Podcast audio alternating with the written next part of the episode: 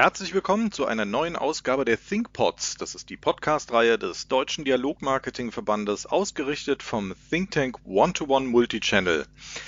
Wodurch entsteht Untreue beim Kunden? Das ist eine Frage, die wir uns stellen und über die wir heute sprechen wollen, insbesondere eben auch darüber, wie Unternehmen dem begegnen können. Ist es zum Beispiel der USP von Produkten oder Dienstleistungen, der hier ausschlaggebend ist? Oder sind es andere ganz wichtige Dinge, die Unternehmen beachten müssen, um dieser Untreue zu begegnen und diese vielleicht zu stoppen, aufzuhalten oder dem entgegenzuwirken? Darüber wollen wir heute sprechen. Los geht es. Ich begrüße ganz herzlich Helmut Brigel von De facto. Du hast ja das schon angesprochen, USP. Natürlich hast du bei Sachen, die vergleichbar sind, ein USP, vielleicht auf der anderen Seite. Da geht es jetzt nicht darum, wie identifiziere ich mich mit einer Marke oder sonst irgendwas. Vielleicht ist es beim Strom, weil du halt nicht personalisiert sagst, okay, woher kommt der Strom? Also ich sage euch ein Beispiel, für mich recht schnell Untreue ist. Bei uns im Einsatz haben wir vorher kurz diskutiert über Streaming-Leistungen. Ich habe Netflix, ich habe Prime und ich habe Disney. Disney hat mich gelockt mit, du kriegst eine ganze Welt, einen guten Preis, schließ ein Jahr ab. Jetzt habe ich alle Marvel-Sachen durchgeguckt, jetzt ist für mich kein USP mehr drin ich finde da nichts mehr. So, Punkt. Aushaken dahinter, dass es abbestellt und fertig ist. Netflix habe ich eine hohe Treue, weil sie mir lange, lange Zeit eben gute Sachen gegeben haben und da gebe ich immer eine Chance und suche irgendwelche Dinge, wenn es um Serien geht oder alles mögliche oder irgendwelche Dokus und alles mögliche. Und bei Prime ist es so, da habe ich es halt eh mit drin. Heißt aber auch, ein ganz toller Dienst, die unterscheiden sich eigentlich nicht, aber am Ende des Tages ist Disney für mich jetzt erstmal USP weg. Fertig aus, Treue ist vorbei passen nicht mehr zueinander. Aber dafür spricht ja auch eine Marke, ich sage jetzt mal ganz ganzheitlich. Also zum einen über das Sortiment, was du jetzt ansprichst, Helmut, da gibt's für dich jetzt keine Differenzierung innerhalb der Programme. Dann auf der anderen Seite gibt Marke natürlich unheimlich viel Orientierung und ich finde, wir als Marketeers müssen uns auch immer wieder vor Augen halten, Marke ist nicht für jeden da. Also genau da gibt es eben die Orientierung im Markt, dass der Kunde dann sagt, okay, ich kann mich damit nicht identifizieren. Ich kann mich mit eurer Kommunikation, ich finde mich da nicht wieder, ihr sprecht mich nicht an. Und ich glaube, auch das gilt bei den Überlegungen einfach zu berücksichtigen. Also man kann dann halt auch nur da Resonanz erzeugen, wo sie dann auch auf fruchtbaren Boden fällt. Ich glaube, Marke allein ohne gute Produkte, ohne Service, ohne, ohne Kundenzentrierung langt nicht. Also das ist ein, nur weil ich eine tolle Marke aufgeladen habe, äh, folgen mir die Kunden nicht bedingungslos, sondern das, da müssen den Worten auch die richtigen Taten folgen. Genau, Marc, das, was du gesagt hast, das merkt man ja an dem Thema, dass du mit verschiedenen Produkten von Apple arbeitest und dass du da mit der Marke auf verschiedenen Wegen verbunden bist. Und wenn die im Prinzip gute, die stehen für gute technologische designte Produkte, du bist zufrieden, dann verzeihst du auch dem Unternehmen mal ein Fauxpas in einem bestimmten Bereich, weil du letztendlich trotzdem eine rel relativ hohe Zufriedenheit hast.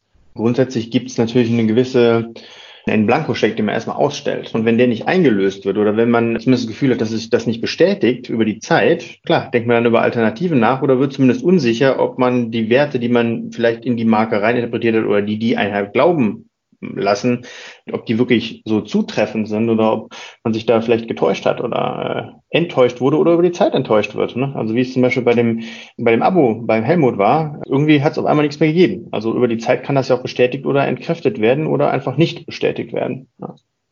Und spannend ist natürlich dann die Frage, wenn mal diese Treue weg ist und ich sage mal, es muss ja noch nicht mal sein, der Kunde kündigt, sondern er wird inaktiver.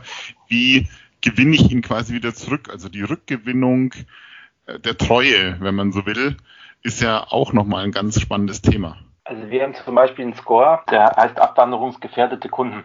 Also wir gucken da nicht erst, wenn die abgesprungen sind und sagen, das ist uns bewusst, dass das viel, viel aufwendiger ist, sondern wir gucken, wie du schon gesagt hast, Marc, wer ist inaktiv, wer reduziert sein Volumen, wer hat über einen längeren Zeitraum nur ganz wenig und die sprechen wir gezielt an, weil wir sagen, das ist wesentlich in Anführungsstrichen einfacher, die äh, dann wieder zu überzeugen und zu sagen, hier, du bist richtig, um gar nicht erst diesen Gedanken der Untreue aufkommen zu lassen. Und äh, zu dem Gedanken Untreue noch eins.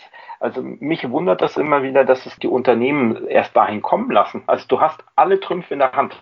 Und dass du bewusst mit dem Gedanken spielst und sagst, das ist mir egal, ich gehe bewusst auf die Untreue ein und lass die erstmal weggehen und spiele mit dem Feuer quasi und nehme dann wieder diesen Aufwand in Kauf, um sie als Neukunden zu akquirieren. Schau dir doch Sky oder Premiere früher an. Ist ja ein Ding, dass du sagst, du musst kündigen, um ein gutes Angebot rauszubekommen.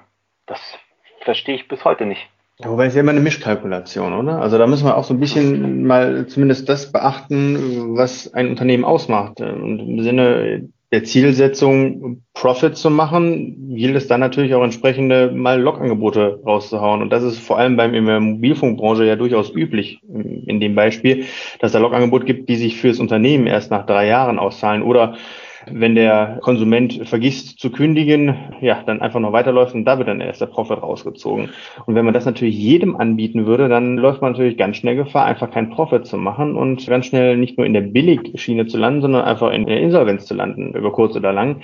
Da denke ich, muss man nicht unbedingt mit Verständnis rechnen vom Konsumenten, der schlichtweg die beste Leistung für den günstigsten Preis bekommen will. Da kann man ihm auch gar keinen Vorwurf machen.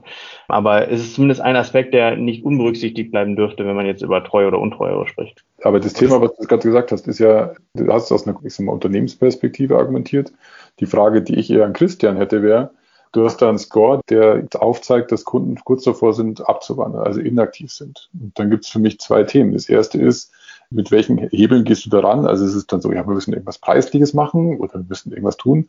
Oder gehst du dann auf die Kunden ein und sagst, was fehlt denen jetzt aktuell? Also was ist der Missing Piece, was sie jetzt an einem Unternehmen vermissen, warum sie jetzt dann irgendwo anders hingehen oder nicht mehr so aktiv sind? Setzt du dich wirklich damit auseinander? Oder versuchst du dann eben einfach, ich sag mal, die Churn Prevention einzusetzen und zu sagen, gut, da haben wir einen 10% Gutschein und dann funktioniert es auf jeden Fall wieder. Dann hole ich sie zumindest erstmal wieder zurück. Oder setzt du dich mit dem Thema Loyalität auseinander und sagst, naja, wenn es eine Menge sind, was vermisst ihr denn? Ist es so, dass ich mein Unternehmen vielleicht, mein Produkt, mein was auch immer so anpassen kann, dass es für meinen Kunden wieder attraktiv wird? Oder sagst du, na gut, ich werde immer ein paar Leute verlieren, ich versuche es halt nochmal mit einem Gutscheinchen oder sonst irgendwas und ansonsten schaue ich halt mal.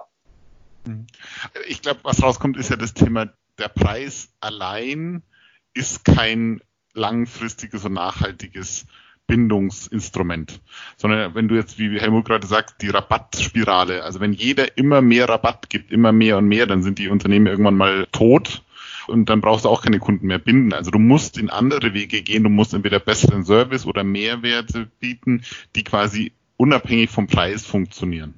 Ja, ich möchte nochmal auf das eingehen, was der Helmut gerade gesagt hat. Das finde ich ganz wichtig, weil wenn ich mir jetzt mal vorstelle, Marc, was wäre denn jetzt die Maßnahme gewesen, die dich dann sozusagen wieder zufrieden gestimmt hätte? Jetzt haben wir vorhin gerade von Churn Prediction gesprochen und einem Scoring.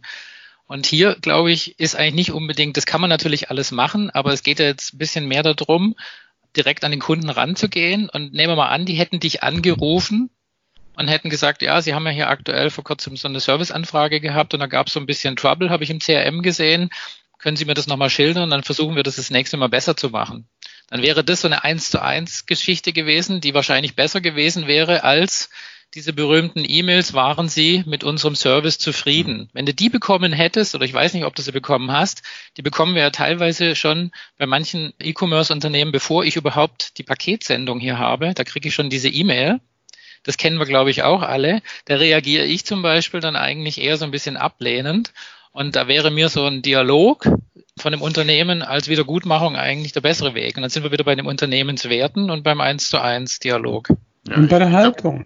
Und bei der Haltung, da, genau. Man, wir, die Basis für jede Form von Loyalty-Programm ist üblicherweise ein CRM-System, in dem die Daten gespeichert sind.